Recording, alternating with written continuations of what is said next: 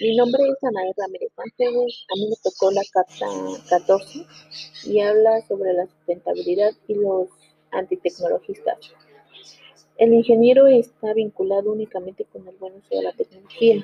En el siglo XX, el hombre tuvo que preguntarse si el desarrollo tecnológico terminaría destruyendo total o parcialmente lo que la tecnología había logrado en la civilización humana.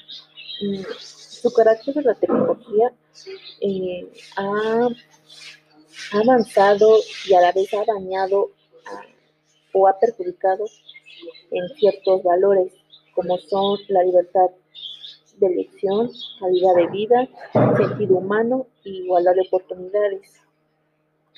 La tecnología produce daños muy severos al medio ambiente y gracias a que pues también daña pues sus desechos dañan eh, a lo que es el agotamiento de recursos naturales no renovables, la ruptura de la cadena alimenticia por la capa de ozono y contaminación de acuíferos. Eso quiere decir que entonces la tecnología está dañando demasiado a nuestro medio ambiente, ya que pues sus desechos son demasiado mm, pues severos, ya que pues están dañando.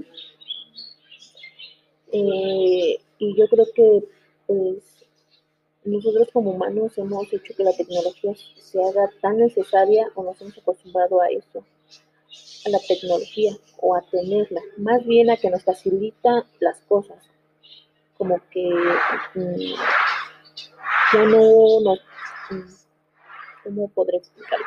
Ya no nos dan como eh, ciertos problemas porque pues la tecnología no lo resuelve, ¿no? O sea, como que el humano está mal acostumbrado a la tecnología.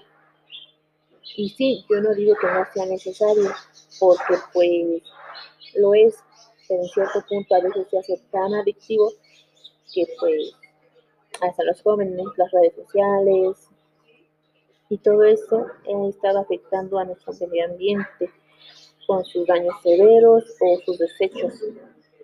De igual forma, pues hablando políticamente y social, la tecnología pues sí arma un arma dominio porque pues ya pues nos facilita, o sea, nos facilita demasiado las cosas. Y sí, la tecnología es necesaria y pues tal vez debemos de controlar un poco eso y empezar a desacostumbrarnos de ello.